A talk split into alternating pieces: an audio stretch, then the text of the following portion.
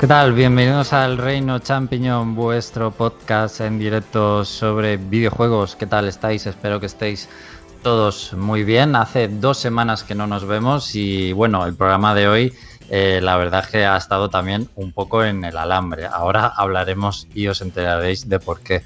Perdonad eh, un poco el retraso, llevamos unos 15 minutos de retraso respecto a la retransmisión eh, que habíamos puesto en YouTube a la hora que iba a empezar pero estábamos teniendo pues unos problemillas técnicos. Eh, estamos ya en directo emitiendo nuestro canal de YouTube, elreino.net. Podéis entrar ahí y escucharnos en directo y participar en el chat, como ya están haciendo varias personas. Bueno, hoy vamos a hablar de dos videojuegos, ya que la semana pasada pues no hubo programa. Hoy os traemos un poco doble ración, dos juegos para hablar.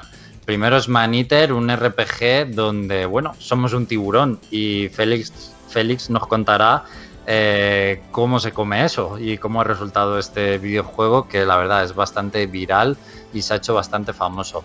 Y sí, ahora también vamos a hablar de Persona 5 Royal. Eh, después de echarle muchas, muchas, muchas y muchas horas, pues podemos hablar de qué trae de nuevo y de especial esta edición Royal de Persona 5. Y bueno, voy a empezar saludando a Jorge, que hoy viene a ser eh, José Carlos II, o no sé cómo quieres que te llame, Jorge. Eh, eh Jorge 1 y José Carlos 2. Las dos cosas. Uno que feo. Eso eh, bueno, hoy no tenemos a José Carlos, lamentablemente. Le damos, le mandamos un saludo desde aquí y un abrazo y que esté muy bien y a lo mejor yo creo que nos está escuchando también. Eh, y tenemos a Jorge a los mandos, así que no sé, Jorge, eh, hoy la gente que, que se porte bien y nos perdone un poco los errores técnicos, ¿no? Supongo. Sí, bueno, a ver qué, a ver qué sabe de todo esto. no, creo superar al gran José Carlos, pero intentaremos hacerle el apañe, ¿no? Todo es ponerse y echarle ganas. Eso es. es eh, muy difícil suplirlo. Hoy mm, va a ser complicado, va a ser complicado. Eh, con que se nos esté escuchando, yo ya me conformo. Si la gente nos está oyendo por el chat, pues eh, todo perfecto sería. Bueno, pues también tenemos esta tarde aquí a Félix. Hola, buenas tardes. Muy buenas tardes. Bueno, has estado jugando a Man Eater, nos vas a hablar eh, después en la sección de análisis de este RPG, eh, donde digo manejamos a un tiburón. Bueno, en realidad es un sandbox submarino. Sandbox submarino. Bueno, pues después no lo vas a detallar. No sé si has estado jugando a algo más, si has tenido ocasión. Bueno, he estado también con el. Uy, se me ha ido ahora mismo el nombre. Eh, coño, con el, con el Xenoblade. Lo estoy rejugando el nuevo, ¿no? Sí. Y también me terminé el Final Fantasy VIII, con, todo, con, todos los secretos y...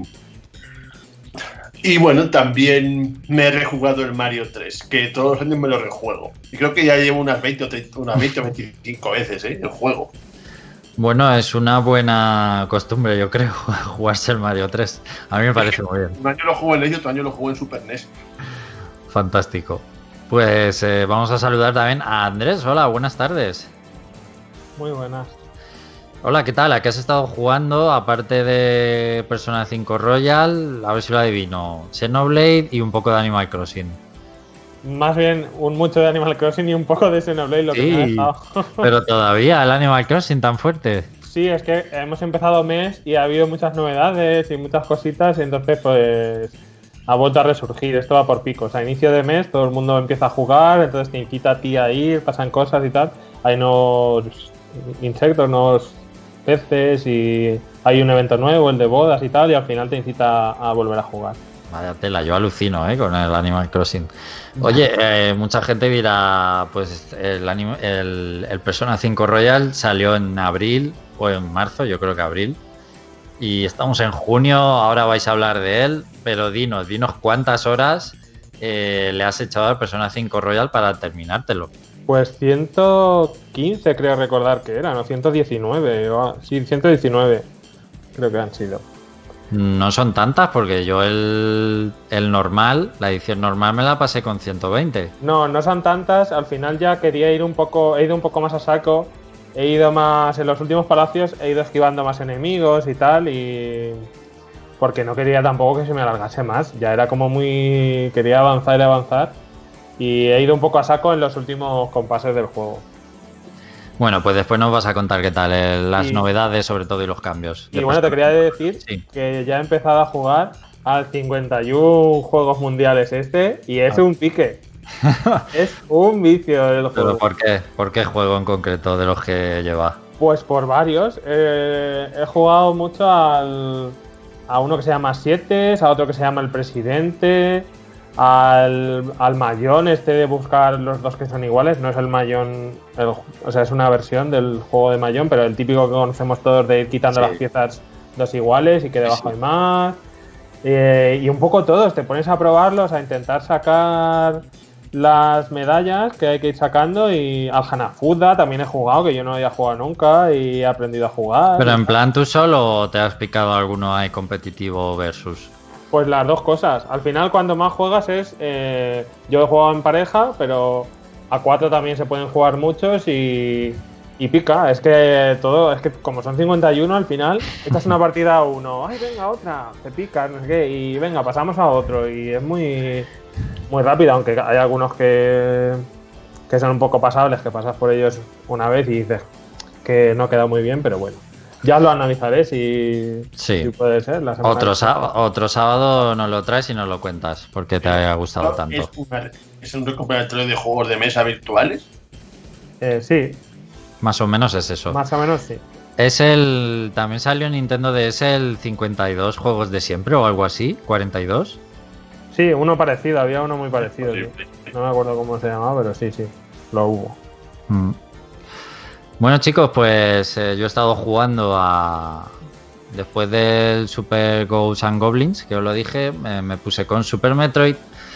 Y ahora estoy con A Link to the Past. Así que me ha dado por juego de Super Nintendo.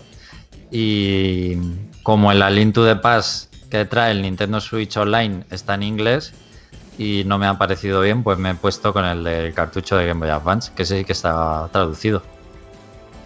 Eh, lo podían haber metido, es un pequeño trabajo de poner la traducción de Game Boy Advance en, en la ROM de Super Nintendo, pero bueno, no lo han hecho y me fastidiaba. Bueno, pues eh, Jorge, nos vamos a ir a repasar las noticias de la semana, ¿te parece? Entérate de todo lo que se puede en el mundo de los videojuegos. El Reino Champiñón te pone al día. Noticias. Bueno, pues estamos aquí de nuevo para repasar las novedades, pues algunas eh, también son de hace dos semanas, porque como la semana pasada eh, no hubo programa, pero antes de nada os quería preguntar, aparte de recordar, que bueno, hay ofertas y rebajas en, en todas o la mayoría de tiendas digitales, incluso en físico. Tenemos aparte de los Days of Play. No, Jorge, no te, no te estamos oyendo. ¿Vale? A Jorge lo, lo tenemos perdido. Pero bueno, yo sigo a lo mío, supongo. No pasa nada, dice, sigue. Muy bien, pues eh, ya lo recuperaremos. Eh, decía, pues eh, aparte de los Days of Play de Sony PlayStation, pues tenéis en Nintendo eShop tenéis ofertas especiales de juegos digitales. Luego en Microsoft Store también hay bastantes ofertas. Así que quiero que la gente del chat nos cuente si os, ha- os habéis pillado algún juego en rebajas estos días y si aquí Andrés y Félix se habían pillado algún juego rebajado. Pues yo, como te comenté, quiero pillar el- la saga de Bioshock, que está a 10 euros creo en Play, en Play 4. Muy bien. Pero se me ha olvidado comprarlo. A- después del programa lo compro sin falta, es que si no luego se me pasa la oferta, porque ya me ha pasado otras veces. Pues sí, aún se te olvida. Eh, Félix, ¿tú algo? Pues aparte de lo que pillé la semana pasada, que pillé un huevo de cosas, pues nada más. Bueno, sí, he pillado uno que aunque no está de oferta, que acaba de salir, pero que lo recomiendo, que se llama The Takeover, que es un nuevo beatmap muy, muy, a la, muy a la usanza de Streets of Rage. Que me Bueno, pues- y me encanta. Yo he pillado el Okami HD en la Switch que dijo Jorge. en un programa anterior que estaba a 10 euros. Así que digo, bueno, ¿por qué no? Pues, sí, yo eh, lo pillé la semana pasada junto con el Gran Ghost. Exactamente, que por 10 euros pues está bien. Creo que he vuelto. Hola, Jorge. Creo que he vuelto, ¿vale? Sí, estás aquí con sí, nosotros. sí, sí, sí. Bienvenido. Eh, estaba diciendo que yo me he pillado el Okami HD y Sí, también sí. el, el This is the Police 2, la secuela del juego que os hablé hace unas semanas de él. Y estaba esperando a pillar la segunda parte barata para comprarlo y lo he conseguido. Lo, estaba a 8 o 9 euros, así que bastante bien. Jorge, no sé si tú has tenido ocasión de comprar algo de Eh, rebajas. Sí, de hecho compré el Okami, eh, compré el NBA, eh, el del 2K, eh, que estaba a 3 euros así, era un- estaba regalado. Y, no juego a juegos de baloncesto, pero estaba regalado. Digo, pues bueno. Y, y también, no sé, he mirado, he estado pillando también para PC un par de juegos, uno de plataformas que es de tipo el Inside, pero en un planeta, en plan de eh, espionaje, bueno, espionaje, de, de sigilo.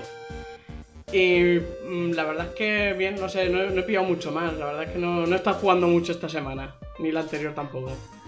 Bueno, aprovecho para saludar en el chat ya que tenemos a Ramiro Blade que está disfrutando de su juego favorito, que es el Xenoblade Definitive Edition y está muy contento de jugarlo. También tenemos a Izanagi, a Yuruichi Sama, a Franco Bustos, a Cealot, a Julio M. Eh, nos preguntan en qué fase abrirá Nova Onda. La verdad es que no tenemos ni idea. Y esta temporada yo supongo que totalmente descartado. Eh, Izanagi nos plantea una duda. Dice si alguien sabe si Sony rebajará la suscripción al PlayStation Plus este mes, como solía hacer por las fechas del E3. Me toca renovarla a final de mes y me gustaría saberlo. Pues no tengo ni idea, es una incógnita. La verdad, eh, como no hay E3 y a haber, eh, ahora hablaremos de ello, iba a haber presentación de PlayStation 5 con novedades, pero se ha pospuesto. Izanagi con su chiste habitual Man Eater es un juego de mar abierto. Eh, José Carlos, que también está presente, nos está dando apoyo moral, sobre todo a Jorge. Y Cealot dice que está considerando comprar el Doom Eternal aprovechando las ofertas de Xbox. Pues si está de oferta, a mí me parece bastante bien. Y Spidebar. Sí, perdón. De- Decía que ya está tardando en hacerlo, que es un juegazo. Exacto, que lo analizamos. Spybar estaba también, pero tiene que dejarnos, nos escuchará más tarde. Eh, también está jugando al Xenoblade y al 51 World War Games. Y Sachi Mutaito, que también está por aquí. Bueno chicos, pues como os decía, ya entrando más en las novedades de, la actualidad de los videojuegos, que la verdad hay bastantes cosas que comentar, opinar y debatir. Eh, lo más importante, como muchos ya sabéis, pues iba a haber un gran evento digital este jueves pasado, que iba a ser la presentación hasta ahora más importante que le iba a hacer Sony a PlayStation 5. De hecho, pues eh, iba a ser un poco la presentación en sociedad de la consola y también de juegos. O sea, había mucho hype y había mucha expectativa y mucha gente deseando ver ya juegos y ver la consola.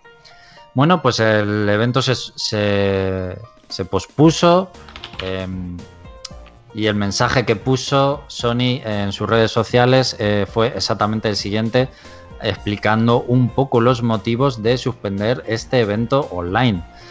Hemos decidido posponer el evento de PlayStation 5 previsto para el 4 de junio, aunque entendemos que los jugadores de todo el mundo están emocionados por ver los juegos de PS5, no creemos que ahora mismo sea un momento de celebración y por ahora queremos dar un paso atrás y dejar que voces más importantes sean escuchadas. Bueno, ya sabéis que A esto ver. es una clara alusión a las protestas que hay ahora mismo raciales en Estados Unidos eh, por un tema muy serio como ha sido el asesinato de George Floyd a manos de la policía, eh, que está bueno siendo un auténtico terremoto. Esta es la cosa bastante seria en Estados Unidos ahora mismo. Hasta Trump se tuvo que meter en, en su búnker y está teniendo muchísima repercusión, no solo en Estados Unidos, por supuesto.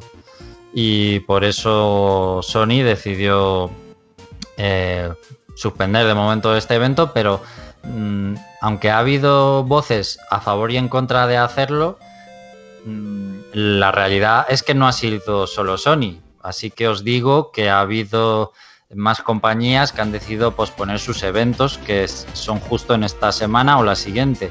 Como era CD Projekt, iba a hacer un evento online para hablar de Cyberpunk. El EA Play, que suele ser el evento anual de todos los años de Electronic Arts para el E3, también se ha pospuesto. El Guerrilla Collective, que iba a ser un evento más para juegos indie hasta el Steam Game Festival, que está más pensado para probar juegos en desarrollo. Y por último, pues hasta en el mundo de, digamos, de los artistas, cantantes, actores, se han solidarizado, por ejemplo, y si iban a lanzar esta semana algún contenido cultural o alguna canción, pues lo han parado también. Y bueno, no sé qué opináis en general de todo esto, chicos, si os parece bien que se esté retrasando, que no se que digamos no se mm, gire la mirada hacia otro sitio y que se ponga el foco donde tiene que estar, que es ahora mismo pues en esas protestas de Estados Unidos. Sí, yo lo veo normal, ¿no? No sé. Eh, también es cierto que lo habían anunciado, el evento lo habían anunciado una semana antes también, ¿no? Algo así. Exactamente, sí. O sea, que fue anunciarlo y de seguida eh, decir, bueno, pues mejor no. No está el horno para bollos. Exactamente. Sí, está bien que lo hagan y que le den un poco más de importancia al otro tema. De todas maneras, pienso que a Trump al final es que le viene bien, macho. Es que le viene bien que no se hable de lo mal que lo ha hecho en el COVID y tal. Y esto, a sus votantes, yo creo que. ¿Tú crees? Sí. Yo creo que es al revés, que se le, se le suma un poco lo del COVID y esto, y creo que va a ser una cagada para él. Así un bueno, poco. a ver si es verdad. A ver si es verdad. Yo soy más pesimista, pero esperemos que sí. Y sobre todo que cambie algo, porque está. O sea, por todo lo que han dicho, al final sigue estando ahí lo que había cuando estaba Martin Luther King y todo eso. O sea, que estaba como oculto y ahora está pues saliendo a la luz. Hmm. O como dicen, siempre ha pasado, solo que ahora tenemos imágenes y redes sociales que lo hacen más visible. Lo que pasa allí. Félix, ¿te gustaría aportar algo? Yo siempre que veo siempre que veo todas estas manifestaciones que se están montando, estoy diciendo la que se puede liar con eso, teniendo en cuenta que el COVID todavía está por ahí. Me da Pues, bastante miedo, la verdad.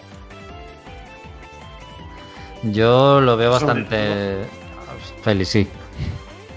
Me da bastante miedo cómo puede acabar Estados Unidos, porque está muchísimo peor que nosotros. Y no solamente no, no mejoran, sino que, sino que están pasando cosas que pueden empeorar muchísimo, como está el virus allí. Sí, se le está fusionando o mezclando un tema con otro, que puede que al final sea perjudicial también para el, para el avance del COVID. Lo Pero cual claro. puede ser un, un interesante reflexión de por qué Estados de si Estados Unidos realmente, ¿cómo decirlo? Que como la, como la mayor potencia del mundo, ahora mismo es- la están haciendo polvo entre unas cosas y otras, lo cual quería decir que Mm. igual no es tan omnipotente.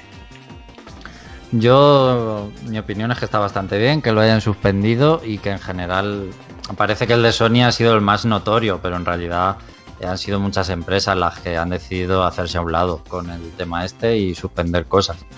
Yo lo veo bien, pero sobre todo para no hacer como que no está pasando nada, porque sí que está pasando, y para no crear ese efecto de, que se hable de otra cosa y olvides eh, lo importante, ¿no? Muchas veces aquí en España decimos que el fútbol tapa muchos problemas y que cuando hay fútbol parece que te olvidas de la política y demás.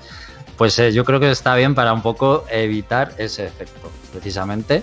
Y, y ah, yo he escuchado argumentos que están en contra de que Sony haya cancelado eh, el evento porque dicen no es postureo, es solo para quedar bien. Bueno, pues, pues puede ser, pues quedan bien, pero en realidad no es lo importante ahora para mucha gente del planeta que, que Sony saque sus novedades de videojuegos. No es lo más importante ahora mismo.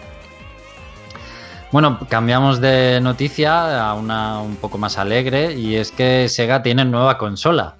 Eso sí, es la Game Gear Micro, es una consola que va a lanzar Sega por su 60 aniversario. Se ha hablado muchísimo de ella en redes sociales y ha habido mucho cachondeo, especialmente por su tamaño, ya que lo de micro no es broma, es eh, bastante, bastante pequeña, la pantalla es bastante más pequeña que la de la Game Boy Micro, por ejemplo, y si veis eh, cómo un par de manos la cogen, pues parece bastante incómoda. Se va a lanzar en cuatro colores distintos.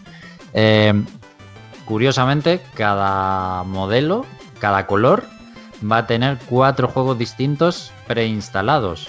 Está guardada, eso, eso vamos. Yo cuando lo vi dije, no, digo, ah, mira, solo hay cuatro colores, pero cuando empiezan a decir que cada una tiene unos juegos, es en plan.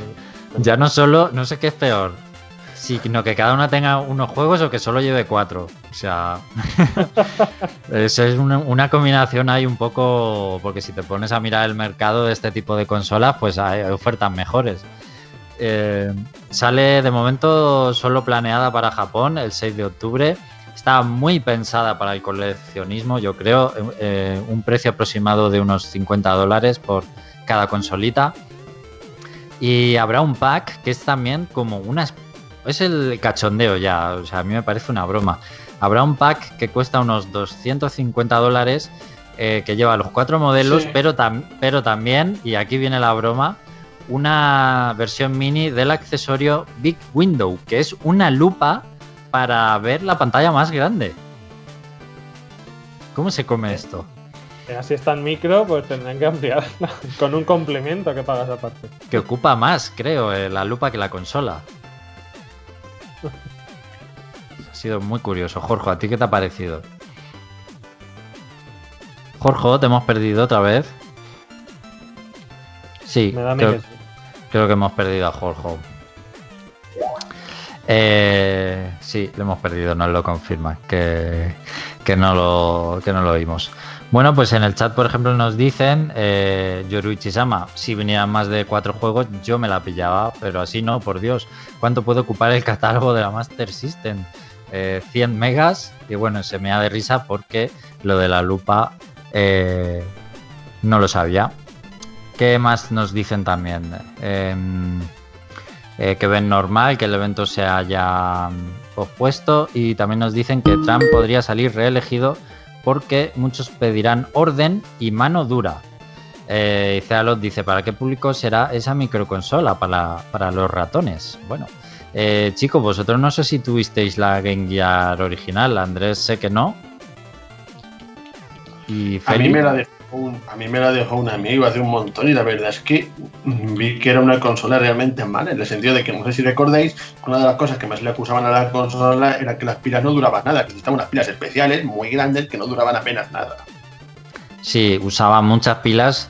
De hecho, yo tengo la Game Gear, pero me la compré por coleccionismo puro hace, yo qué sé, siete años o por ahí. Eh, porque la vi barata con su caja y todo. Y es eso, usaba muchísimas pilas y se la acababan muy rápido. Y la Game Boy. Fue un poco fracaso, a pesar de que era, era una primera portátil de la historia con color. Sí, se la comió la Game Boy. Eso fue lo que pasó, básicamente. Bueno, pues mientras esperamos a recuperar a Jorge, eh, la gente se queda sin palabras por lo de la Game Gear en el chat. Hola, Jorge. ¿Qué pasa?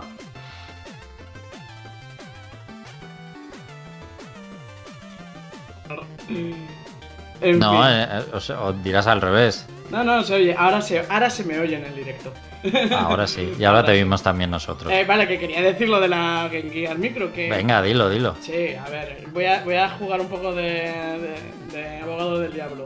Venga. Eh, es verdad, es verdad que son caras para lo que viene. Pero, pero, pero, si te pones a mirar las Game Watch estas de llavero y piensas que solamente son un juego muy limitado, si te compras cuatro de esos, superas el precio de una, de una maquinita mini de estas de Game Gear. Así que el mercado ya está hecho de antes. y lo empezó Nintendo. Ahora sí, eh, es verdad que son pocos juegos, pero yo creo que no está en que sean los juegos. Es que en esa pantalla tú no te vas a poner a jugar. Es más Ese por es el, el cole- problema. te- es más por el coleccionismo, el moneo.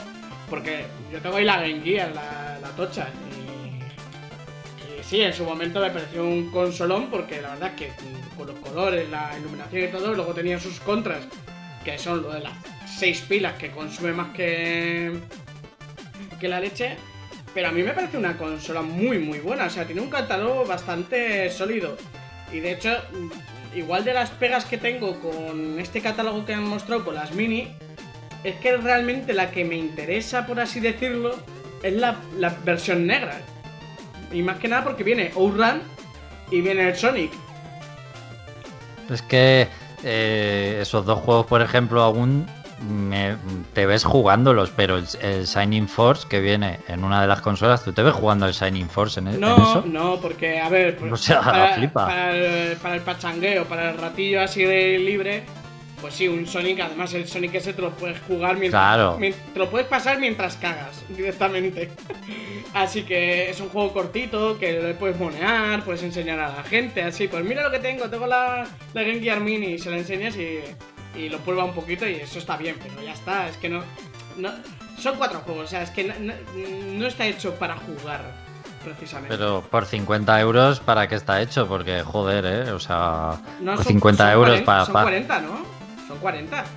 40 que... Bueno, entre 40 y 50, ahí según está el yen japonés, ¿vale? Pero Ah, bueno, pero. a- a- aún así, ni para ti ni para mí, pues... 45. Pero bueno, es básicamente un llavero que funciona. ¿Vale? Sí, pero un- uno caro, uno caro. Ah, bueno, pero hay, hay- es que es un coleccionismo, realmente. Sí, sí, no, A está ver, claro. tú imagínate, tú imagínate que luego en las ediciones especiales de juegos así, que luego es el juego y te viene porque te venga un, un, yo qué sé, una figurita de plasticurrio, te vale 100 euros la edición especial, pues mm, dices, pues bueno, pues me estás diciendo que esto vale 40 euros, bueno, pues esto es lo mismo, esto como es coleccionismo, pues te dicen, mira, la Game Boy, la Game Gear Micro, 40 pavos, 45, me da igual. Ahí la tienes. Si la quieres, la coges, si no, pues eh, nanay. Se la va a comprar mucha gente, lógicamente. Es que hay mucho. Hay mucho ceguero nostálgico. Y... Pero, ¿tú crees que sale de Japón? Oh, esa es otra buena pregunta. No creo, ¿eh? no lo creo. Igual sí, ¿eh? Porque si la gente está. Aunque se hable mal, al final es publicidad. Y si la gente le interesa en Occidente, la llegarán a sacar aquí. Yo creo que Yo sí. no lo veo, yo creo que no sale, ¿eh? Igual sale, pero no con los mismos juegos. eh, por lo menos los RPG. Tengo mis dudas. Bueno, eh, que sepas, Cealot, que yo también tengo el Rey León de Game Gear, que es el mismo que jugaste tú, que nos lo está diciendo en el chat. El gran juego, el Rey León. Eh, bueno, pues pasamos a otra cosa y es una pena que no esté José Carlos para comentar esta noticia de Pokémon. Y es que por fin sabemos que el primer DLC del pase de expansión de Pokémon Espada y Escudo pues sale el 17 de junio, o sea, ya nada, en unos 10 días. Es la isla de la armadura, eh, han sacado un tráiler tanto de la isla de la armadura como de las nieves de la corona, que es el siguiente DLC que veremos pues allá por octubre. Y es un tráiler bastante extenso y se ven bastantes cositas, pero bueno, mm, que sepáis que van a aumentar los Pokémon en más de 100 nuevos, o sea, ya en el tráiler se ven bastantes viejos conocidos y en el tráiler pues vemos también al Slowbro de Galar, los nuevos Gigamax de Venusur y de Blastoise, que el de Blastoise es chulísimo, la verdad, el Gigamax. Y como algo llamativo, pues en, las, en el tráiler de las nieves de la corona hemos podido ver más en detalle, aparte de un montón de legendarios que va a traer ese DLC, pues las aves eh, legendarias, eh, Articuno, Zapdos y Moltres, en su forma Galar, que es una de las cosas pues, que más se han comentado. Y chicos, no sé si habéis tenido ocasión de, de ver toda esta información eh, y cuál es vuestra ave legendaria en forma Galar favorita. Yo sin duda me quedo con Zapdos, me mola un montón, parece una especie de correcaminos, eh, un poco salvaje y, y mola muchísimo. No sé vosotros qué opináis. Zapdos a mí se me asemeja como a un chocobo dopado. Sí, también. A mí me gusta Es choco. Moltres. Choco- es como un chocobo dorado dopado con esteroides. Aunque a mí la verdad es que me gusta más Moltres, ese aspecto malvado que le han puesto. Con las llamas estas ennegrecidas. Dios, me encanta, en serio. Yo creo que el que peor parado ha salido ha sido Articuno, que era muy bonito originalmente, ya, ya, ya han hecho volado y le han puesto gafas. Sí, estoy de acuerdo. Andrés, ¿decías que también Moltres? Sí, me mola Moltres. ¿Te gusta Ahí Moltres? negro y tal, sí. De los tres. El Chocobo no está mal, pero es que es un Chocobo. Bueno, que le han dejado el tipo volador a las 3, lo que cambia es el, el otro tipo. O sea, Zap 2 creo que lo han puesto en lucha. Articuno. No sé si es psíquico. Psíquico parece, ¿no? Y. Y Zap. No, Zap 2 no. Mol 3 siniestro. Si no me equivoco, vamos. Sí. Va a ser muy interesante. La verdad es que, bueno, pues a a aunque mi favorita es Zap 2, me gusta bastante el concepto de que las hayan cogido y, y las hayan cambiado el diseño con esto de la forma Galar. O sea, me, me mola mucho, la verdad, la idea. También digo No sé- que, a mí- que me gustan más las originales, ¿eh? Hombre, no, no se duda eso. Yo Mol 3 ni antes ni, de- ni antes ni ahora. O sea, es un Pokémon que, que no me gustaba antes el diseño y el nuevo tampoco me dice nada.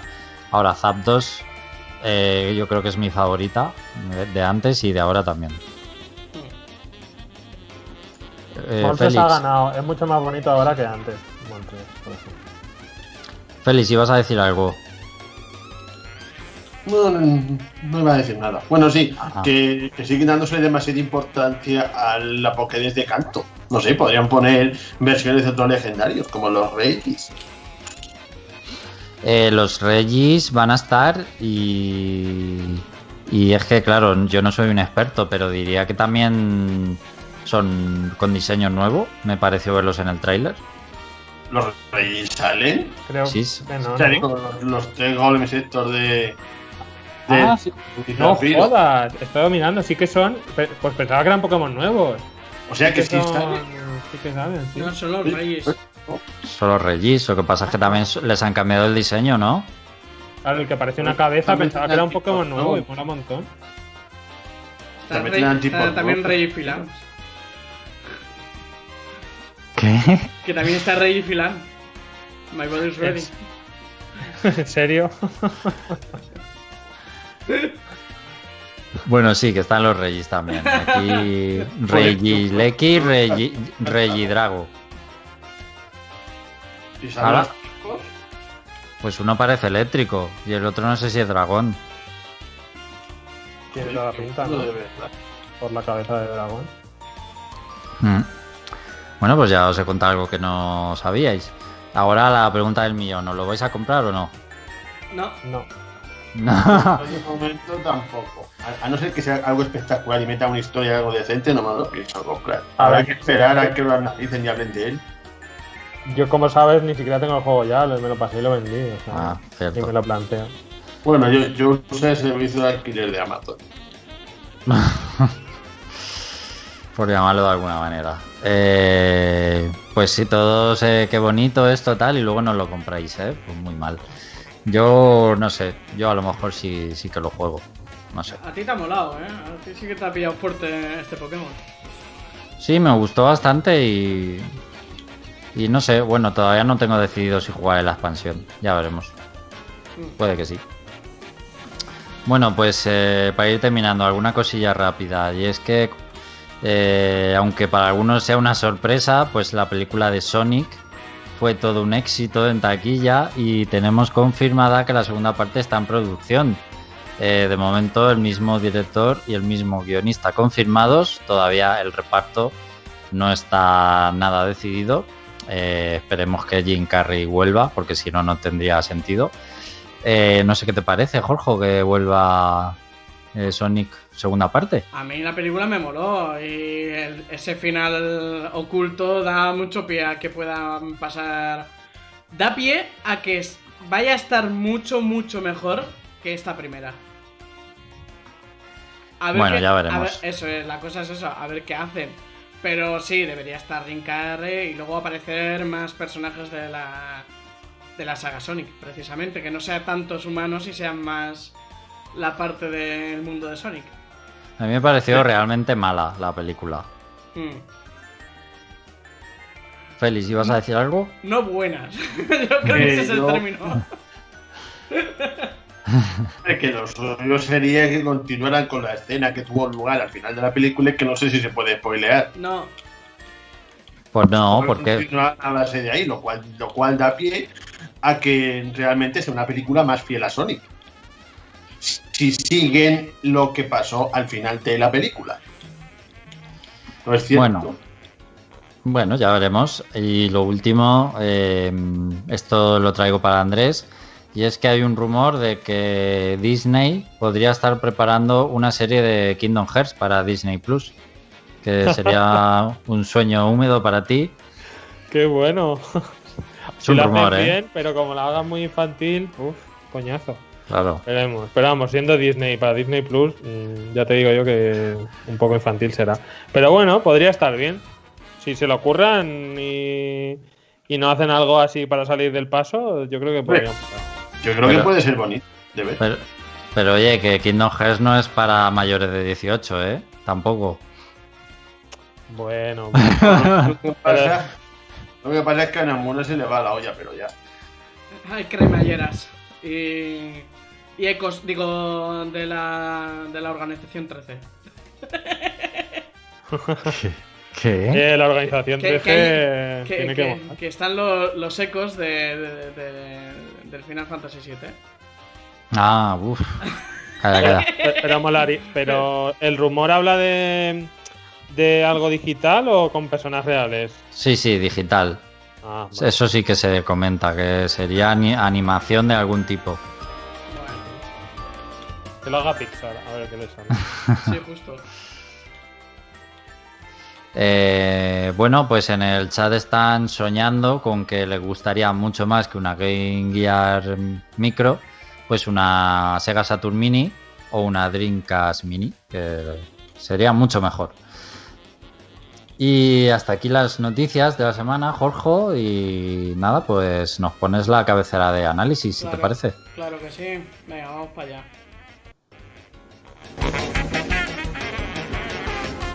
¿Quieres saber cómo es un juego? El Reino Champiñón te lo exprime a fondo. Escucha nuestro punto de vista. Análisis. Bueno, estamos aquí de nuevo y vamos a pasar a hablar de Man Eater, este juego de un tiburón, manejamos a un tiburón y Félix tiene todos los detalles. De momento ya nos ha adelantado que más que un RPG es un sandbox, ¿verdad Félix? Sí, de hecho es un sandbox submarino. Y, me- y no deja de resultar curioso que me, que me lo haya pasado teniendo en cuenta mi manifiesto odia los sandbox. Es muy curioso. Lo cual es un logro bastante importante. Venga, cuéntanos.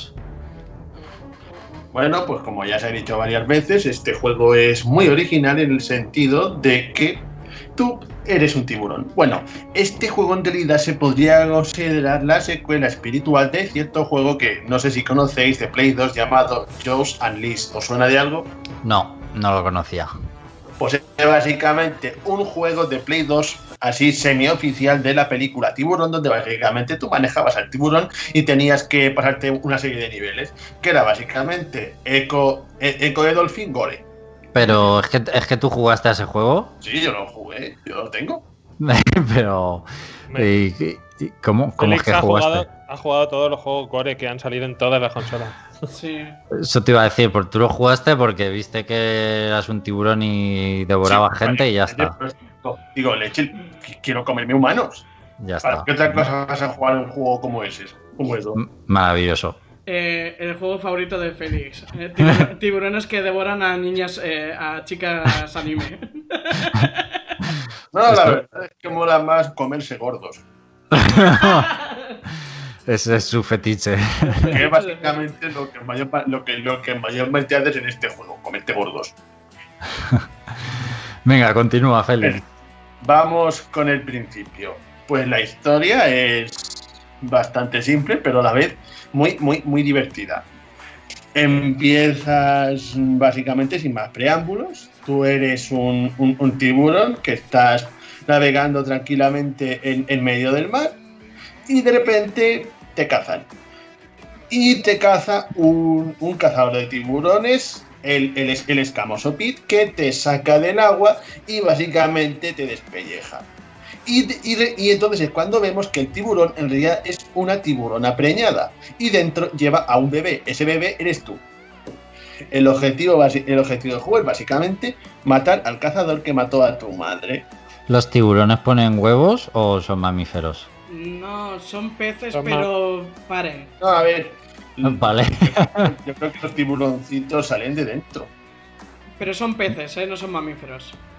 Mm, Vale. Eso, Pues- eso es Oye, una pues cosa muy rara. Yo también me La cosa es que pregunta. en el juego el cazador este te despelleja y saca a un bebé tiburón de dentro de la madre. Ah, genial. Y bueno, como acabo de decir, ese bebé eres tú, es el, es- es- es el tiburón que manejas a lo largo de todo el juego. Y, eso pues eso. busca, bu- busca venganza, pero Sí, un, está tibu- todo. un, un tiburón, ¿cómo puede albergar esa idea de venganza en su cabeza? Bueno, a ver, como ya he dicho, el argumento es poco serio y se basa en ir, ir de un lugar a otro, ir, ir de un lugar a otro comiendo y- y devorando todo lo que se mueva hasta que sea lo bastante fuerte como para enfrentarte al cazador que mató a tu madre. Ya está, respondido. El juego, Félix, a mí me da la sensación de que va- es un poco de cachondeo también, por lo que he visto. Sí, es bastante de cachondeo, de hecho. Y lo mejor de todo es que el juego está, está hecho como si fuera un documental. Te está acompañando todo el rato una voz de la típica voz este de, de comentarista de documentales que habla de animales, pero en un tono muy jocoso. Y, y te va contando curios- curiosidades de los tiburones y, y también, y también va comentando cómo vas jugando, hasta el punto de que, de que se mete contigo y todo si te matan. Es bastante, bastante, bastante chulo ese detalle. Luego Oye, eh, ¿está en español las voces Sí, sí. o en inglés? está doblada. Ah, muy chulo. Y además con un, con un doblaje que me ha gustado bastante. No, en serio, que merece la pena jugar solamente por oír esa voz. Pero que es un poco, ¿hay en plan humor amarillo o no? No tiene nada que ver.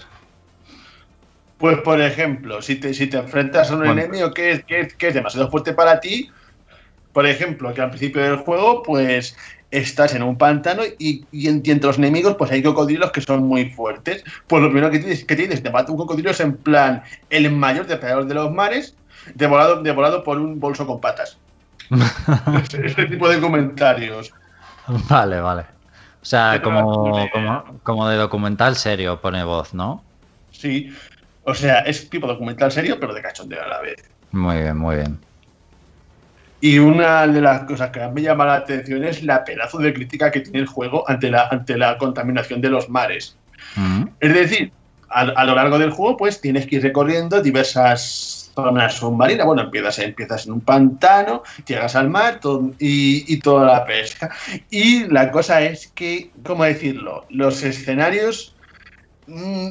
¿Cómo, decirlo? Son bastante realistas en el sentido de que cuando llegas al mar está absolutamente lleno de mierda. Hay bolsas de patatas por ahí, latas, basura. En plan, te está diciendo, el ser humano está, el ser humano está contaminando el mar, tienes que matarlo, eres como una especie de vengador de la naturaleza. Y de hecho, el comentarista, te- también te habla de eso, te dice en plan como que el ser humano es lo peor, que el ser humano está destrozando los mares, que tienes que comértelos a todos. Es genial eso, vamos. O sea, que trata de concienciar también. Sí, también de forma bastante cachonda. Es que no veas cómo mola ir por ahí y verte en bolsas de patatas por ahí flotando. Y bueno, como acabo de decir, el, juego es bastante simple. Tienes que ir avanzando por una serie de zonas. Como te empiezas en un pantano y luego vas vas moviéndote a otras. Para ahí cambiar de zona, pues tienes que subir de nivel. Y para subir de nivel, pues la, la principal forma de hacerlo es comiendo y matando. Tienes que básicamente alimentarte y matar presas. En cada zona de juego tienes como, un, como una zona central, como tu casa, don- donde no, donde no te puede pasar nada. Y desde ahí pues sales y exploras. Al- en, cada zona acuática pues hay, hay animales inofensivos que básicamente están para que te los comas y que, y que vayas cogiendo experiencia. Luego hay animales hostiles del tipo pues, pues barracudas y otros tiburones que, que en cuanto te ven te atacan. Y luego también lo mejor de todo, los humanos que hay que devorar. Los humanos pues los encuentran nadando por ahí, van, van en botes y uno de los principales objetivos del juego es matarlos. Porque cuando los, cuando los matas, digamos que el juego tiene un pequeño componente GTA. Tienes como un medidor de infamia. Ujú. Que eso es que cuando vas matando humanos, pues se va llenando una barra. Y cuando vas. Y, y- y cuando se va llenando, pues te vas haciendo como más peligroso. Y entonces empiezan a venir humanos a por ti. Empiezan por lo típico: un par de tíos en, en un bote con una ametralladora, que eso es facilísimo de matar. Y luego van escalando hasta que llegan los cazadores de tiburones, que esos son tíos con nombres y apellidos que son básicamente como los jefes. Y ahora Ah. viene lo chulo. Si, si los matas y, o, cumples una serie de objetivos, pues vas consiguiendo una serie de mutaciones. Que eso puedes irte a tu. puedes irte a tu cueva principal y puedes. y puedes usar sobre ti esas mutaciones que van cambiando el aspecto de tu tiburón. Y son bastante, bastante, bastante extravagantes.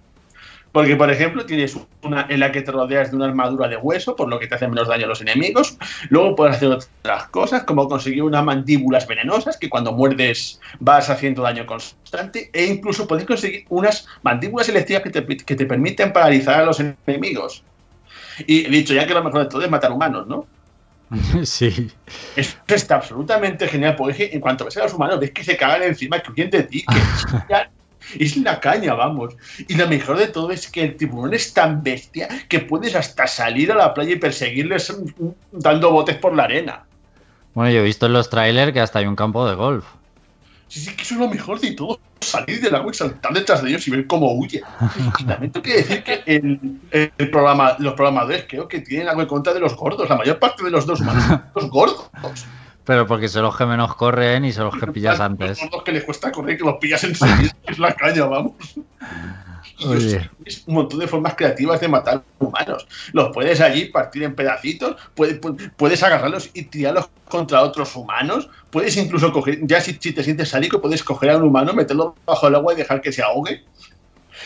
Y luego, y luego, hacerlo, y luego hacerlo pedazos. Que eso es lo que te gusta a ti. Sí, básicamente, es que lo mejor es de matar humanos. Es que de eso va el juego. Y oye, eh, tú que tienes que ir como persiguiendo al, al que te quieres cobrar la venganza, ¿no? También supongo que será un, un tipo.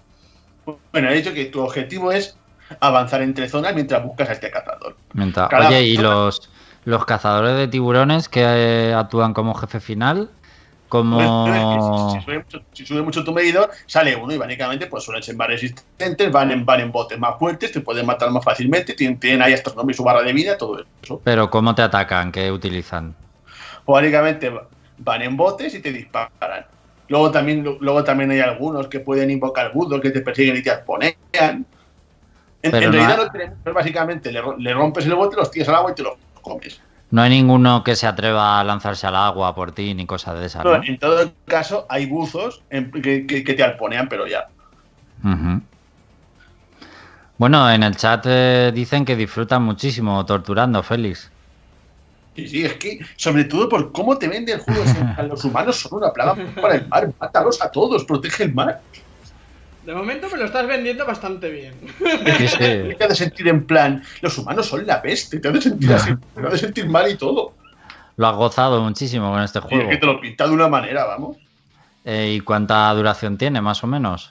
Pues no mucha, la verdad, para ser un sandbox es cortita, porque, como he dicho, para pasar de una zona a otra tienes que subir de nivel para poder abrirte paso por unas rejas especiales que solo puedes romper cuando alcanzas un nivel. También hay que decir que tu tiburón va creciendo conforme va subiendo niveles. Empieza siendo una cría de tiburón, subes de niveles y te conviertes en un tiburón adolescente. Y así vas creciendo hasta que eres un megalodón gigantesco. Mola, mola. Eh, ve pensando si, si falta algo más por comentarnos, Félix. En el chat, de momento, pues eh, nos han dado la clase de biología, esa que nos perdimos aquí en el colegio, porque ya nos han aclarado. Eh, José Carlos dice, son ovivíparos los tiburones. Y Zanagi, y Zanagi concreta y dice, los tiburones hembra guardan los huevos en su vientre y al romperse salen fuera. Paren, es como lo que he dicho. Sí, pero tienen los, y paren. Tienen los huevos dentro. Son huevos, pero paren. Es que no son mamíferos, es que ahí está la cosa. Interesante, interesante. No amamantan. Si no amamantan, no son mamíferos. Exacto. Ahí estamos. Uy, y luego, otra parte que también es- son los marsupiales del mar. Y luego también otra parte que está genial es cuando te enfrentas contra otros animales. Empiezas, empiezas así con, con, con, con insignificantes, en plan barracudas, que se, que se matan fácilmente, pero luego tiene una cosa chulísima que son los superdepredadores. En cada zona del juego tienes como un animal especialmente fuerte, mucho más fuerte, que, que, son, que son que son opcionales, pero si te lo cargas consigues mucha experiencia. Hay de todo. Hay, hay hasta un cachalote que para mí es la, la mejor pelea de todo el juego. Ya está, un, ya, ya está una horca medio zombie. O sea, es la polla eso. Sí, qué guay. O sea, yo creo que es de lo mejor que han hecho en el juego, porque es que no han hecho animales realistas para los superdepredadores. Se han inventado cada cosa.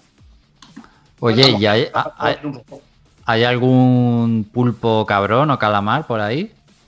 No, así lo más bestia, como he dicho, es el cachalote. Eso es un pedazo de bestia que ocupa toda la pantalla que, que, tienes que ser un megalodón como mínimo para poder enfrentarte a él. Hubiera molado un, un pulpo también, así un poco cabroncete, ¿no? No, la verdad es que la mayor parte de los, de los, enem los enemigos son peces, no hay cefalópodos. Oye, pero ya mola un calamar gigante. Sí, sí, algo así. Y bueno, así, el único problema que tiene el juego es que quitando, si quitas esto, el juego es que no tiene mucho tienes que subir de nivel, es que eso es todo. Y las misiones principales son en plan, ve a no sé dónde y mata a 10 bañistas, y vete a no sé dónde y mata a este pez. Básicamente las misiones son, ve y mata a este objetivo. Luego hay alguna, hay algún, alguna que otra que ofrece algo de variedad, como por ejemplo el primer pantano que tienes que buscar una serie de, digamos, digamos, elementos turísticos y romperlos. Pero básicamente es ir y destrozar. ¿Qué pasa? Pues que si le quitas esto de ir, matar y destrozar, el juego no tiene más. Pero es que el juego es tan extremadamente divertido que eso te da igual. No necesitas variedad. Es básicamente una excusa para matar todo lo que se mueve. Y yo, creo, yo creo que el juego lo sabe y por eso no es especialmente largo. O sea, es lo bastante largo como para que no te aburras de él realmente se, se, me ha hecho, se me ha hecho corto, pero en el buen sentido de la palabra. No es el típico sandbox que le metes duración artificial, metiéndote un montón de misiones absurdas que no pintan nada. Aquí las misiones son cortas y concisas. Ve y mata peces, ve y devora humanos, no hay más. Claro, pero es, que se hace tan rápido. Que digo que ¿Eh? es una fórmula que si lo llegan a alargar igual cansaría más. Yo creo que, Claro, yo creo que si dices que es cortito, eh, a mí me lo vendes mejor. O sea, es que yo con los sandbox lo, el problema que tengo es que me duran demasiado para mí. O sea, prefiero mm, algo más como lo que estás contando, que me, me está gustando lo que estoy oyendo, que, que me dure una pasada. O sea, a mí los Mm. juegos directos, cuanto más directos mejor, pero bueno. Ya cada Lo único que puede durar un poquito más es por los niveles. Porque, fíjate, en el pantano en el que empiezas, pues los, los peces así normales tienen más o menos tu nivel, pero luego hay cocodrilos que, que te llevan 8 niveles, que si te acercas a ellos directamente es que te matan al primer mordisco. Y por eso tienes que gastar algo de tiempo en subir de nivel y por eso tienes que hacer las misiones. Por lo que al final las misiones secundarias realmente son principales, por así decirlo. Ah, y os he dicho que es absolutamente que es absolutamente genial comerte un cocodrilo entero siendo un bebé tiburón. Que se ve como te has metido el co- el cocodrilo poco a poco en la boca. Joder, es que lo han hecho de forma tan exagerada. Pues tiene, puede dar mucho juego con los DLCs si lo sacan. En plan, eh, ya dice, como dice Zanagi, el Kraken para el DLC, el- este calamar gigante. O imagínate algún pez dinosaurio de estos que había antes, igual podrían poner incluso también así. No, pero los del cachalote ya hay bastante, la verdad. Te ha molado el cachalote. Pues en Amazon está a 35 euros, así que tampoco está mal de precio, ¿eh? O sea, que teniendo en cuenta el precio por el que sale, bastante recomendable. Ah. Y es eso, es que yo jugando un sandbox que los odio. O sea, que algo tiene que tener para que me haya gustado. Bueno, Gore. Hombre, y también influye el hecho de que sea submarino, que ya es algo muy distinto. es el eco de matar. de forma brutal. Eh, ¿Qué nota le darías, eh, Félix, al juego? Yo creo que le daría un 7,5. y medio. Siete y medio. Bueno, está Bueno, bien. No está mal, para echar el ratillo está bien. Sabiendo lo que hay, Es muy divertido, es un juego en plan que es para divertirte y ya está, que no tiene más. sí. No tiene más ambición ni más pretensiones. Son- Creo, creo que nos da. como el Streets of Rage, como el Streets of Rage, un juego que es para divertirte, no para comerte la cabeza con el argumento, ni impresionarte con, con el mundo, ni nada. Yo creo que nos ha quedado bastante claro y nos ha dado curiosidad por jugarlo y probarlo. eh, a todos, ¿eh? Me parece. Sí. Bueno, pues vamos a cambiar de, ju- de juego. Vamos a ir a Persona 5 Royal. Eh, Jorge nos cambia la musiquilla un poco, Ya está, ¿vale? ya está puesta, venga. Ya está puesta, venga, pues eh, vamos con Andrés y es que después de más de 100 horas al Persona 5 Royal, pues nos va a comentar un poco qué le ha parecido, sobre todo las novedades y los nuevos añadidos de esta edición Royal. Muy bien, pues nada, vamos a meternos un poco en vereda. Para, bueno, supongo que todo el mundo conoce el juego, es un, R- un JRPG muy, muy japonés, con unos diseños muy buenos, muy exagerados, y que fue un éxito en cuanto a crítica y que a todo el mundo le gustó, pero que no llegó traducido en su momento, y ahora han sacado esta reedición añ- con añadidos. Bueno, una reedición, no sé, no sé si es un remake o una reedición con un DLC, no sé, es una mezcla ahí un poco rara. En todo caso, es una práctica que es habitual en los juegos de Persona. O sea, el Persona 4 lo tuvo, el Persona 3 lo tuvo, una nueva edición con, con algo añadido. O sea, Una que Final Mix o algo así. Sí, mm, podríamos decirlo así, podríamos. Vale. Pues yo creo que voy a empezar hablando de, de, digamos, de lo que yo llamaría el DLC, que es eh, un semestre adicional que han metido, que al final Sí. se traduce en un mes más de ir a la escuela, de, de poder subir de nivel con los confidentes y un mes más que te da ese margen para subirlos si, si quieres eh, tu nivel de afinidad con ellos y conseguir las mejoras que te dan y tal. Y Mm. bueno, eh, esta- este nuevo semestre tiene una trama que está bastante bien. A mí la verdad es que me ha gustado.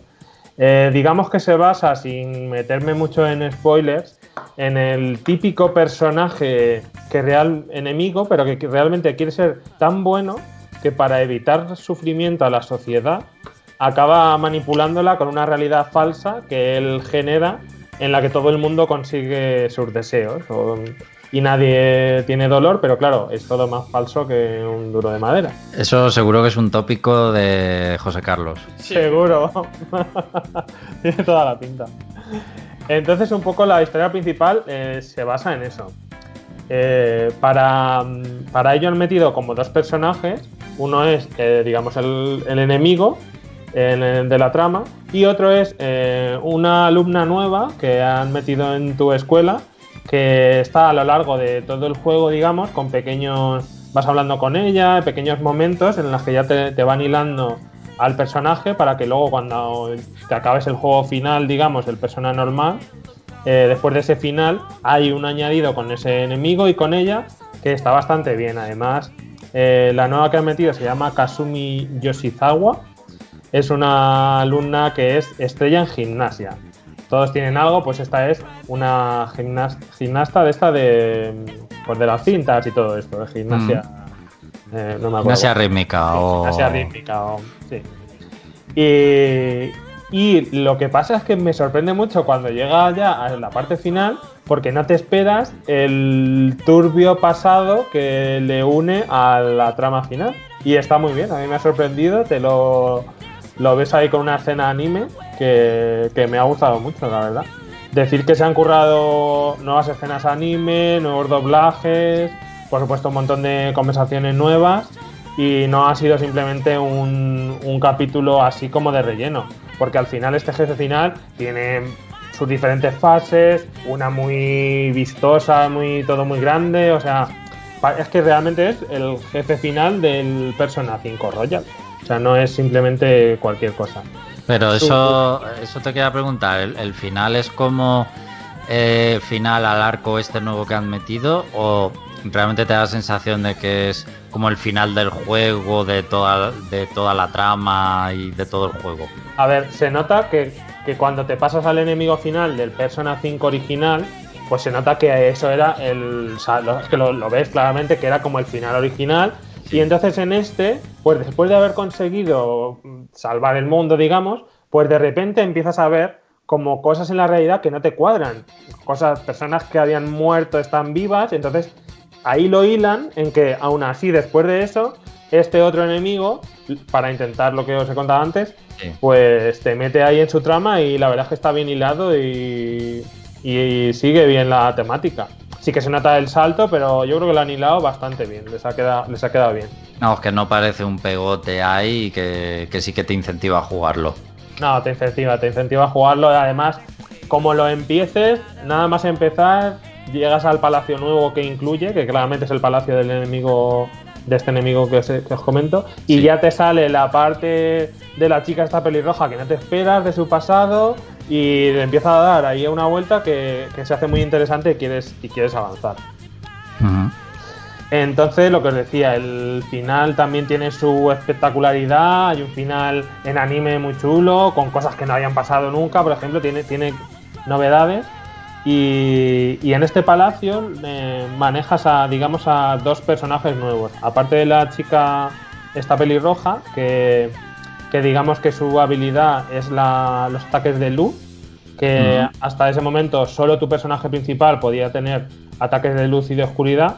Sí. Y el otro es un personaje que ya salía antes en el, en el juego, pero que lo han adaptado.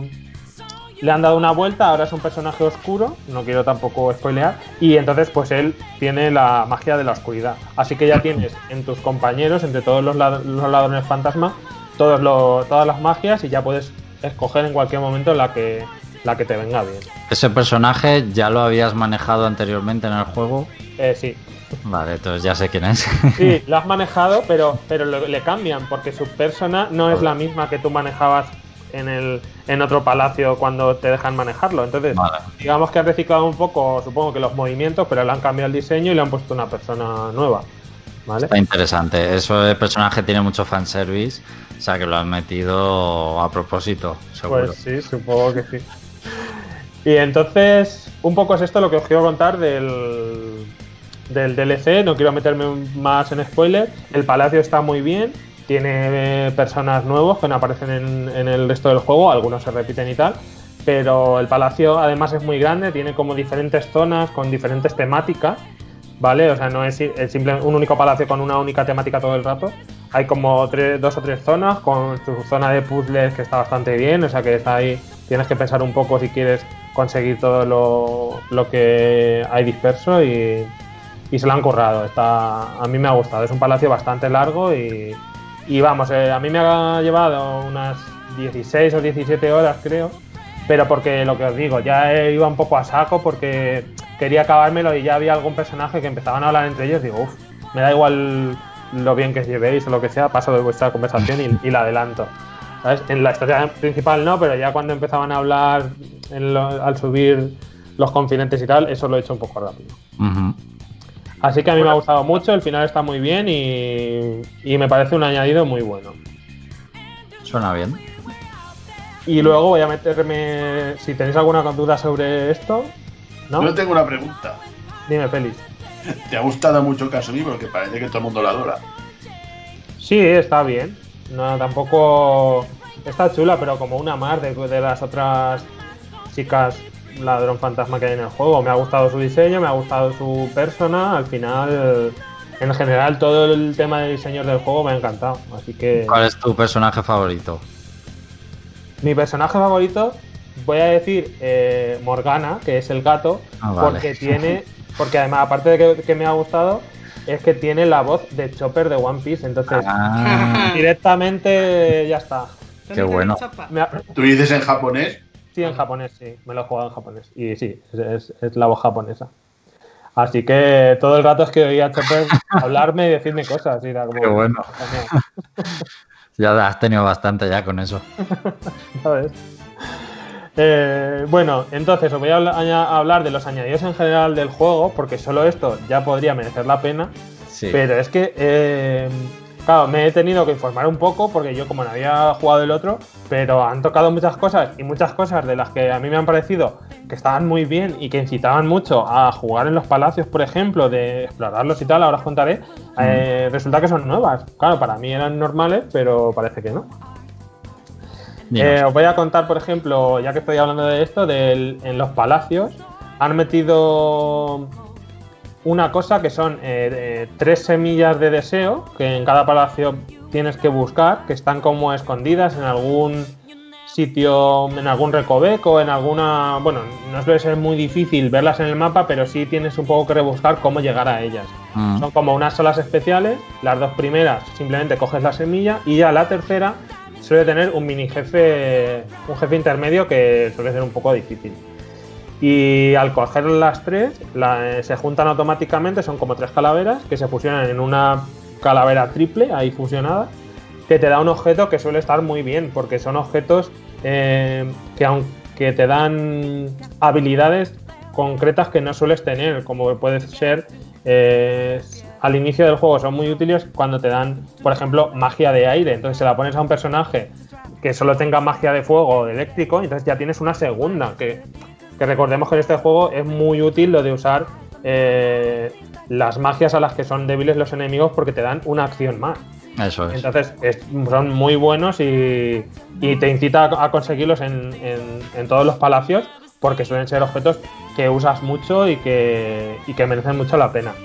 Han metido también a nivel de los palacios de los enemigos un arpón que digamos que, que tú lanzas con, la, con el personaje principal para llegar a sitios que están altos o que no se puede llegar de otra manera que no estaba antes. Y también lo puedes usar para emboscar a los enemigos a distancia. No tienes que hacerlo cuando pasen a tu lado, sino que si no te está mirando, aunque esté bastante lejos, tú le lanzas el arpón y ya saltas encima de él para, para iniciar eh, la lucha como una emboscada. Qué ciclados eso. Ya, eso en cua- cuando eso te lo da un confidente, es en plan, eh, quiero conseguir eso ya, eh, cuando ves que te lo va a dar, y es muy bueno, la verdad. O sea, todo el rato, a partir de que te lo dan, estás todo el rato esperando a, a usarlo. El juego se te ha hecho más fácil. Pues es que no jugué el primero, pero no, no me ha parecido Ah. excesivamente. eh, es más, en algunos jefes me han matado, o si, o si no tienes cuidado, en algún personaje de esto, en alguna sombra de estas que tienen el aura roja, vamos, Mm. mm, siempre iba a guardar porque es que ha habido algunas que me han destrozado. Porque, primero, no sabes a qué es débil, muchas veces no es débil a nada. Y o tienes cuidado y empiezas a doparte rápidamente ataque, y a- si no, te matan. Eh, más cosas que han metido. Una cosa muy chula, que claro, también me he sorprendido al leer que era nuevo. Son ataques especiales en pareja que, Mm. Que, que son muy chulos porque tienen un diseño buenísimo. Ves a dos personajes ahí colaborando para atacar al enemigo con eh, unas escenas cinemáticas en plan invocación o algo así, pero son ataques especiales que son muy chulos y, te vienen súper bien porque hacen mucho daño y normalmente se activan cuando estás en la mierda. O sea, cuando un personaje te lo le han dado con un ataque débil, se ha quedado que le quedan 10 puntos de vida, pues cuando se levanta suele ser ataque especial. Y tú dices, ¿lo curo o uso el ataque? Claramente uso el ataque. y, y están chulísimos, la- está- muy, están muy bien. Sí, eso sí que lo leí que era nuevo. Mm. Y, y- y, por ejemplo, este personaje fanservice que tú dices tiene su ataque especial con el prota. Que el Ah, prota no. no tiene ninguno hasta que llegas a- al DLC. Ya ves. Y tiene dos, uno con el- los dos personajes eh, adicionales que meten. Y los Mm. dos están muy chulos, o sea que están bien. No los ves mucho, entonces, como cuesta que te que salga, a no ser que juegues un poco mal, es lo que digo, cuando estás en la mierda es cuando sale, pues siempre lo quieres ver entero, lo puedes pasar, pero vamos, yo diría que casi siempre los he visto enteros, porque ya os digo que están muy bien. Y luego, en cuanto a. Pues hay enemigos nuevos, hay personas nuevos que puedes fusionar o que puedes conseguir. Eh, por lo que he leído, también han retocado algunos jefes finales. No sé, en pequeñas cosas, o unos más, unos menos, por lo que he leído, pero vamos, están, están bien. Y luego, em, la habitación de terciopelo, que es donde Sí. podías gestionar las personas y tal, han metido un modo de desafíos, que son combates tipo coliseo, que vas eh, eh, matando a una serie de enemigos. Cuando acabas con una tanda, viene otra tanda y luego otra tanda. Y dependiendo de que, cómo lo hayas hecho, te dan una puntuación final. Entonces, te dan objetos y tal. Y bueno, yo le- no le he dado mucho a eso, pero está ahí, para el que quiera un reto. Mm. Han incluido también eh, una cosa que, que a mitad de, aleatoriamente, cuando estás en un palacio, puede sonar una, una alarma en la habitación de terciopelo, te avisan de que ha sonado la alarma y entonces puedes ir a fusionar solamente en ese momento eh, personas y te dan eh, como un, un persona mucho mejor, o sea, sube de nivel y algunas de esas habilidades pueden automáticamente mutar a una que sea mejor. Y la verdad es que si lo usas bien, porque puedes guardar justo antes de fusionar, eh, me han dado habilidades mucho mejores de las que podía tener en ese momento.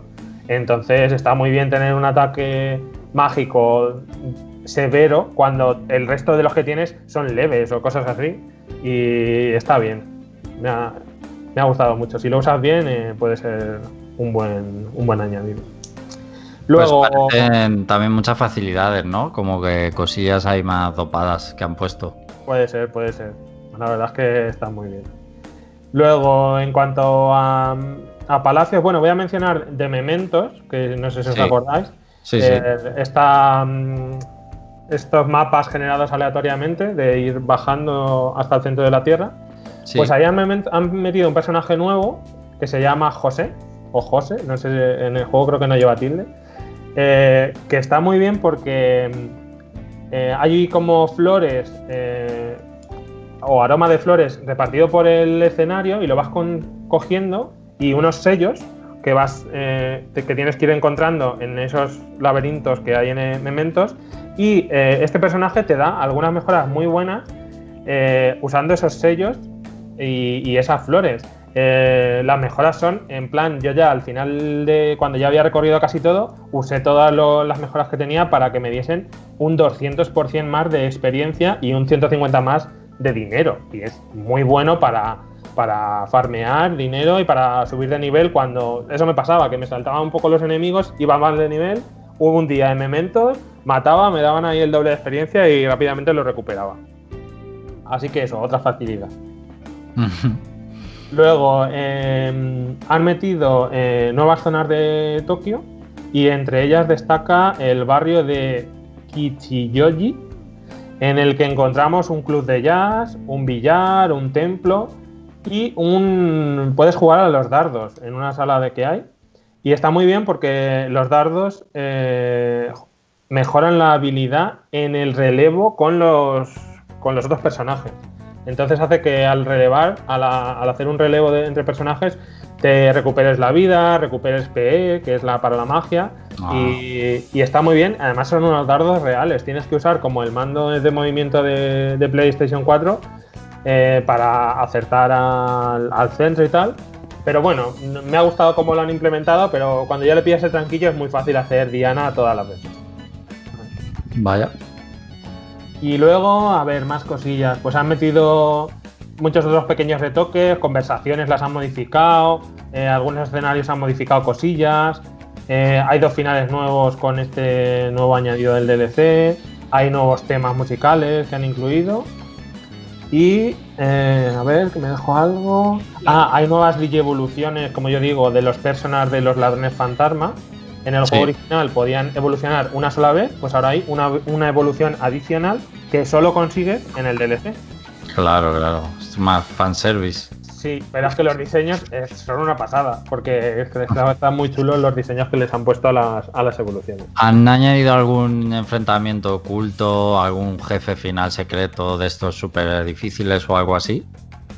Pues no lo he leído, pero sí que hay uno oculto en Mementos que no sé si estaba antes. ¿A ti te suena que estuviese el segador, creo que se llamaba? ¿O algo así? ¿El segador? ¿Ese es el que te persigue? Eh, sí, que si te quedas quieto, de repente aparece y se oye con cadenas. Sí, ese ya estaba. Ese ya estaba, pues entonces no. No lo he leído que hubiese y no, parece que no. Luego en el original había también, eh, podías luchar contra las dos eh, hermanas de la, de la Velvet Room, las dos carcelarias estas. Ah, sí, podías luchar. Y supongo que sí, puedes luchar contra ellas, me parece. Y en el, en el Royal supongo que también. Ah, pues no me, pues no sé cómo se hace o no lo he mirado, eso no lo he hecho. No me acuerdo, no me acuerdo, pero era uno de los enfrentamientos ahí difíciles también. Pues no lo sé, a lo mejor la- pues en los logros que me he hecho el platino no es uno de los logros, que fíjate, a lo mejor sí estaría. Pues no lo sé, no, eso no lo sé, no, no- no te sé decir. Luego, otro añadido que me ha gustado y es, eh, han puesto una guarida de ladrones, que es un poco aparte del juego, en vez de cargar el juego, eh, te metes a tu guarida personal en la que mm, eh, con monedas que te dan al conseguir eh, logros que hay en el juego, hay un montón de logros que se han inventado ellos, aparte de los logros de, oficiales, digamos, de pequeños logros, de hacer pequeñas cosas, de conseguir personas, de, dar pasos, de pues todo esto que siempre suele haber, te dan monedas y lo puedes gastar en un montón de cosas en la guarida esta. En la guarida que hay, pues hay material para decorar tu propia guarida, que bueno, puedes poner ahí figuras de tus personajes preferidos o de tus personas o de sitios así que visitas en el juego. Pero lo interesante es luego que puedes comprar toda la música, un montón de diseños que están chulos y lo más interesante, como no, eh, son los vídeos en los que tienes trailers del juego, los trailers que fueron saliendo, escenas, todas las escenas del juego, las escenas anime que están súper bien, pues las puedes ver. Y lo que más me ha gustado es unos vídeos que hay de los Persona Fest, que no sé si sabéis que son unos eventos musicales que organizan Sí. que organizan del juego cada. no- creo que no son todos los años, porque en el juego he visto que eran del 13, el 15, el 17, o sea que como cada dos años o algo así lo van haciendo.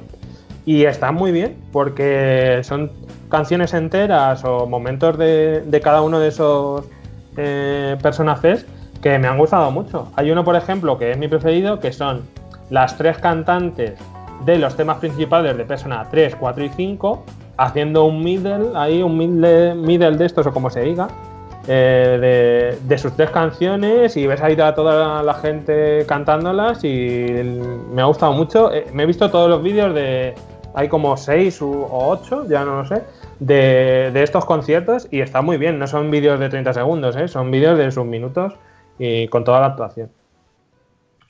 Pues oye, estaba viendo y para pelear contra Caroline y, y Justin, que se llaman así en inglés por lo menos, en español no sé, eh, es que es, un- es una partida plus, solo.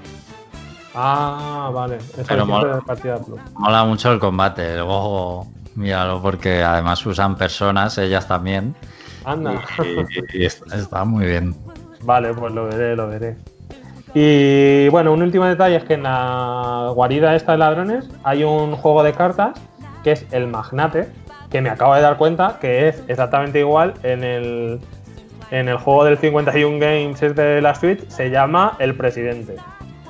Es un juego de cartas de, de ir echando una carta superior, en- enlazarlas o cartas dobles y tal. Es un juego que parece que es muy conocido porque ya os digo que lo han metido también en, eh, el juego de la Switch.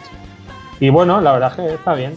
Hay logros que son que solo te dan monedas si, juegas al juego este, o sea que te incita a hacerlo todo. Y bueno, creo que no me dejo nada excepto la traducción que para mí es lo que ha hecho que juegue el juego, porque un juego tan largo con tanto texto no lo habría jugado en inglés. Decir que la traducción está muy bien, tiene sus pequeños fallos, como todo. Por ejemplo, hay muchos letreros, carteles en las calles que ni siquiera han traducido, porque está todo en japonés y no, no han hecho un letrero para cada cosa. Pero sí que han No. traducido todos los menús del juego, todo, todo eso está traducido, como se ha visto en los vídeos, y está muy bien. Me ha sorprendido, por ejemplo, que hay muchas expresiones así españolas y tal, que y muchas palabrotas.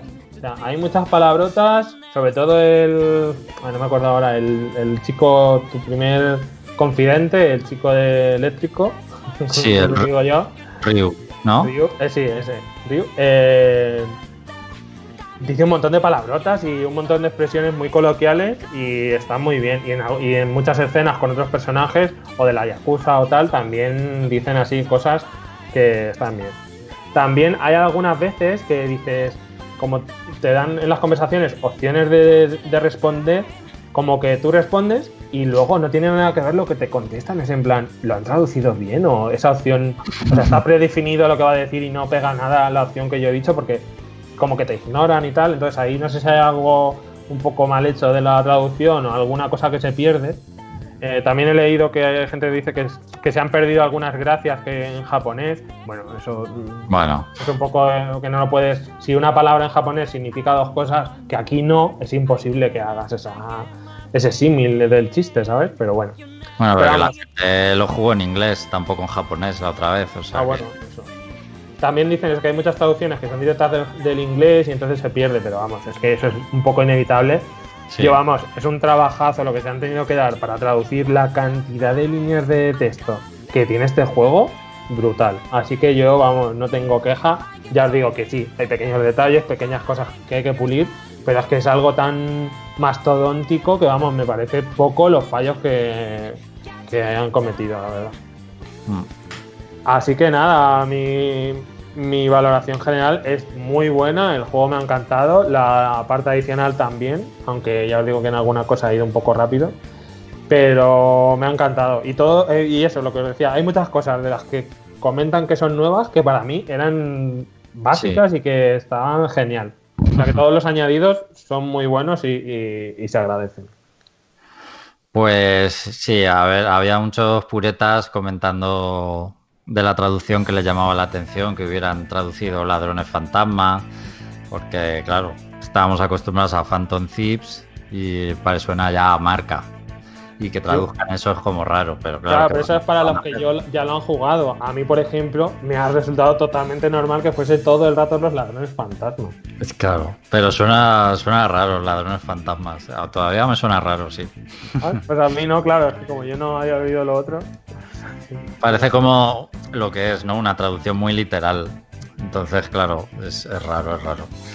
Eh, y lo de habitación de terciopelo también chocó mucho cuando, cuando lo supimos. Mira, ahora que lo dices, en la habitación de terciopelo también han metido otra cosa que es como la guardería Pokémon. Porque han metido un. que puedes meter a tu persona ahí con un incienso, le pones un incienso, se queda ahí encerrado y va subiéndole o alguna estadística y tal, y de nivel al tenerlo ahí. Que es un poco eso, un poco guardería Pokémon. Yo lo que quería saber también es, o sea, yo que ya lo he jugado al juego, o sea, más o menos ya sabes lo que jugué en su día, eh, en inglés, demás. ¿Crees que merece la pena comprar ese juego otra vez y jugarlo? A ver, si te gustó mucho y te apetece rejugarlo, las novedades las vas a notar y te van a gustar. Lo que pasa es que, claro, a lo mejor tanto texto y tanta conversación lo vas a pasar, que hay un botón para saltártelo. Entonces, mm, es un poco, lo veo igual que el, ahora que estoy rejugando el Xenoblade. Sí. Si te apetece rejugarlo, te va a gustar jugarlo, pero pasarte 100 horas solo para ver el DLC adicional, creo que no merece la pena. Pero si te apetece darle otra oportunidad porque te gustó mucho el juego, quieres volver a vivir esas sensaciones y, y que tenga algo adicional, eh, en ese caso sí. Bueno, Creo que no te he contestado eh, una, una respuesta un poco gallega, ¿no? Sí, sí. Eh, bueno, yo tengo claro que no, que no, la verdad, porque.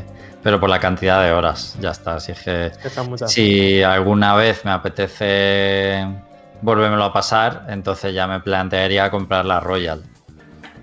Deberían haber puesto una opción para jugar solo el. Si, si ya jugaste el 5, pues solo el DLC final o algo así.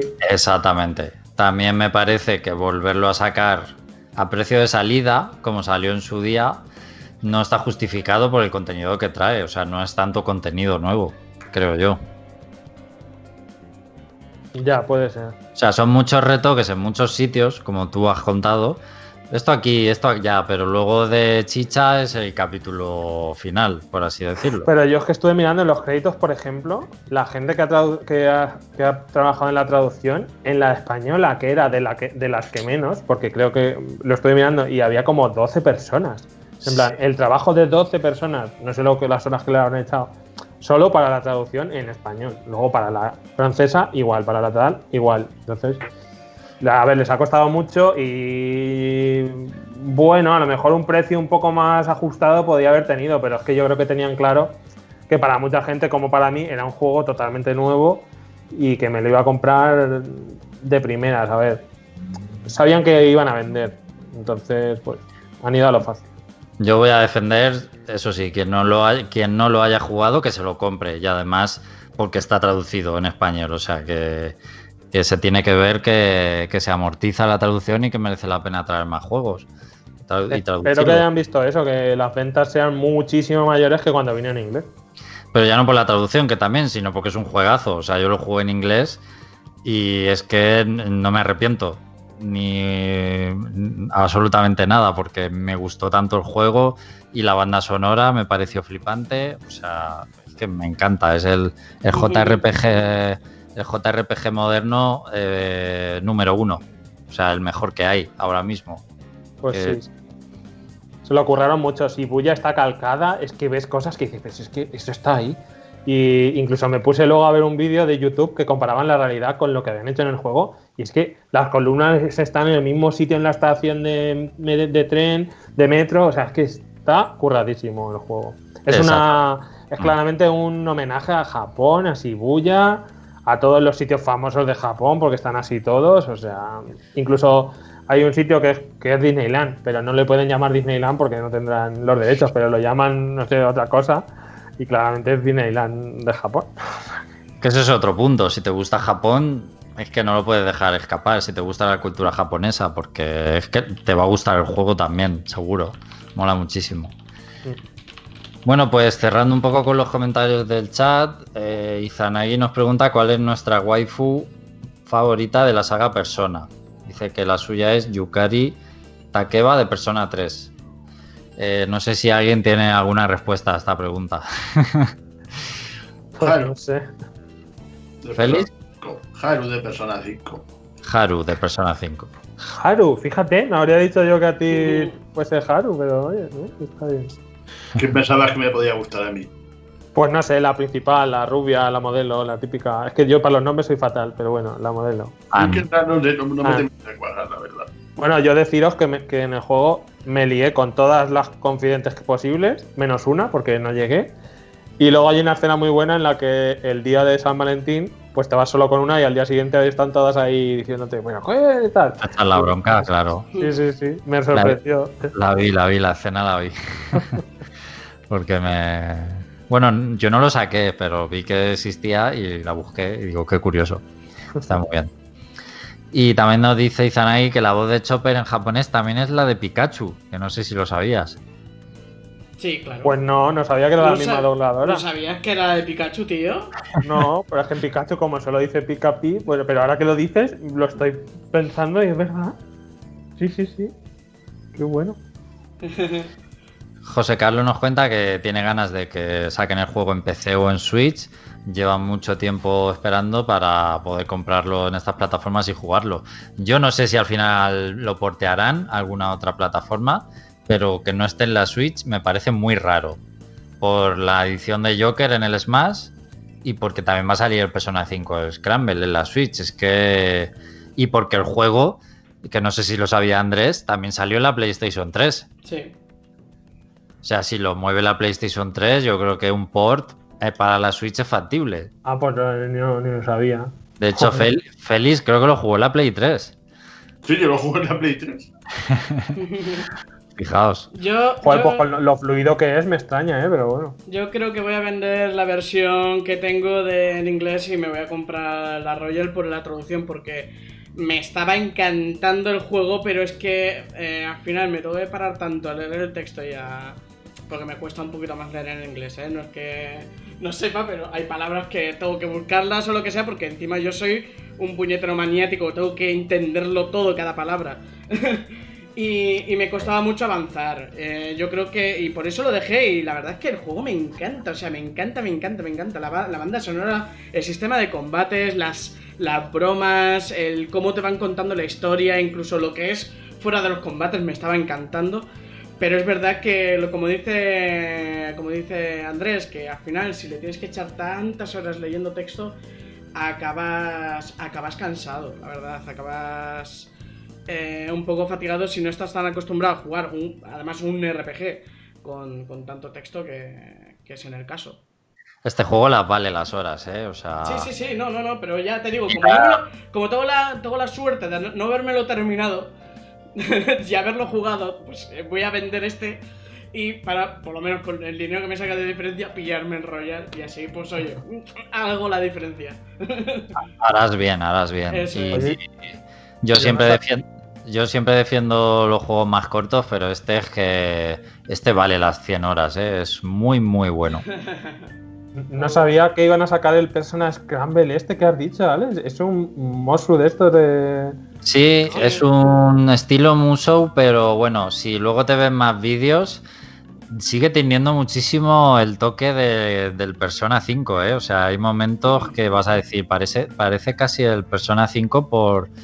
O sea, que lo- le han adaptado muy bien la esencia de lo que es el Persona 5, De hecho, es muy llamativo, a mí me apetece jugarlo y es secuela oficial, o sea que va a continuar, Ah, sí, va a anda. con- continuar la historia y, y Atlus suele hacer esto en, en sus juegos, porque de hecho el Persona 4 y demás, mm, eh, las secuelas oficiales creo que es el Persona 4 Arena, que es de lucha, pero aunque es de lucha, tiene un montón de historia y de diálogo. O sea, es casi una novela visual y luego combates. O sea que. Y, y los fans de la saga le, le gustan mucho también los spin-off. Incluso los personas esto de bailes, creo que también son canon. O sea, tienen su propia mierda ahí de historia. Qué bueno. Bueno.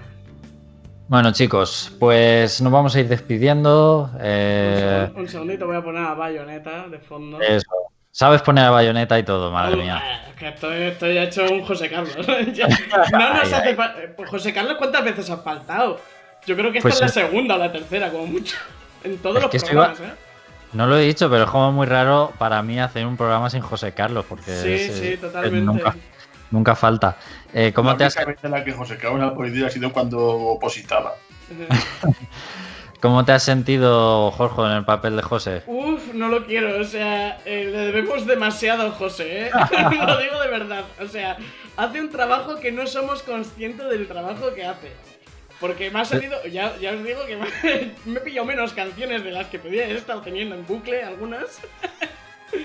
y, y la verdad es que, uf, eh, tela, ¿eh? Tela. Pues lo echamos de menos y espera- esperamos que pueda estar con nosotros la semana que viene. Muchas gracias, Jorge, eh, Andrés, Félix. Nos vemos el sábado que viene. Nos vemos el sábado que viene. Y al resto, pues muchísimas gracias por haber estado con nosotros, por escucharnos y por participar en el chat, que hoy habéis escrito un montón, chicos. Eh, que tengáis muy buena semana, que disfrutéis el fin de semana, lo que queda, y nos vemos el sábado que viene. Hasta luego. Chao.